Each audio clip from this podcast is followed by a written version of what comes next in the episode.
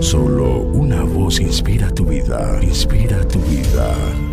Una voz de los cielos, con el pastor Juan Carlos Mayorga. Bienvenidos.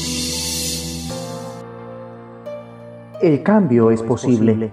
Dios puede transformar vidas individuales así como ciudades y naciones. ¿Qué debemos hacer? Orar por esa transformación. Ruega a Dios por la transformación de tu nación como ocurrió para el 588 a.C., el pueblo de Dios entra en un tiempo de invasión, opresión y derrocamiento nacional. Bien relata el salmista, oh Dios, vinieron las naciones a tu heredad, han profanado tu santo templo, redujeron a Jerusalén a escombros, somos afrentados de nuestros vecinos, escarnecidos y burlados de los que están en nuestros alrededores. Salmo 79.1, verso 4. El salmista está horrorizado al ver que el nombre de Dios es deshonrado, al considerar la destrucción del templo y el destierro. Esto es algo terrible. Es triste ver al enemigo en nuestra propia casa, pero peor hallarlo en la casa de Dios. Y súmele a esto el regocijo de los que disfrutan la miseria y los males de otros, algo que solo es digno del diablo y los suyos. Quizás en la nación vemos un cuadro semejante iglesias desterradas, congregaciones clausuradas. Vemos cómo el nombre de Dios es deshonrado. El pueblo de Dios es una vez más objeto de burla y desprecio. Con razón, ante esto, el salmista en su época ora, Oh Señor, ¿hasta cuándo estarás enojado? No recuerdes contra nosotros las iniquidades de nuestros antepasados. Vengan pronto tus misericordias a encontrarnos, porque estamos muy abatidos. Ayúdanos, oh Dios, de nuestra salvación, por la gloria de tu nombre y líbranos y perdona nuestros pecados por amor de tu nombre. Los pecados se acumulan contra las naciones.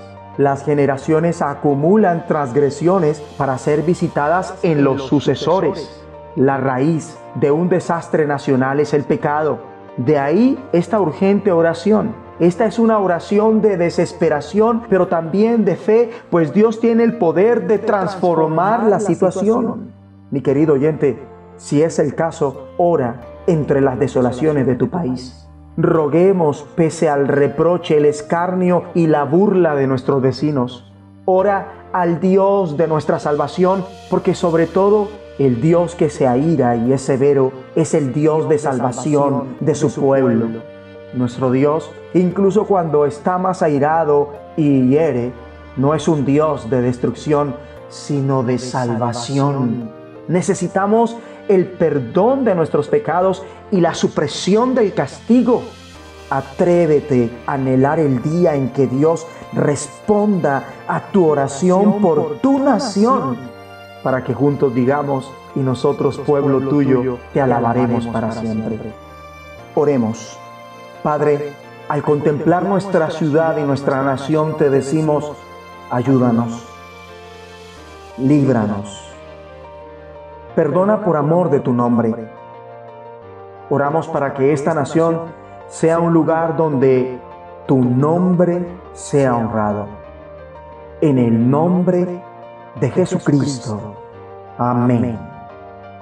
Una voz de los cielos Escúchanos, será de bendición para tu vida. bendición para tu vida.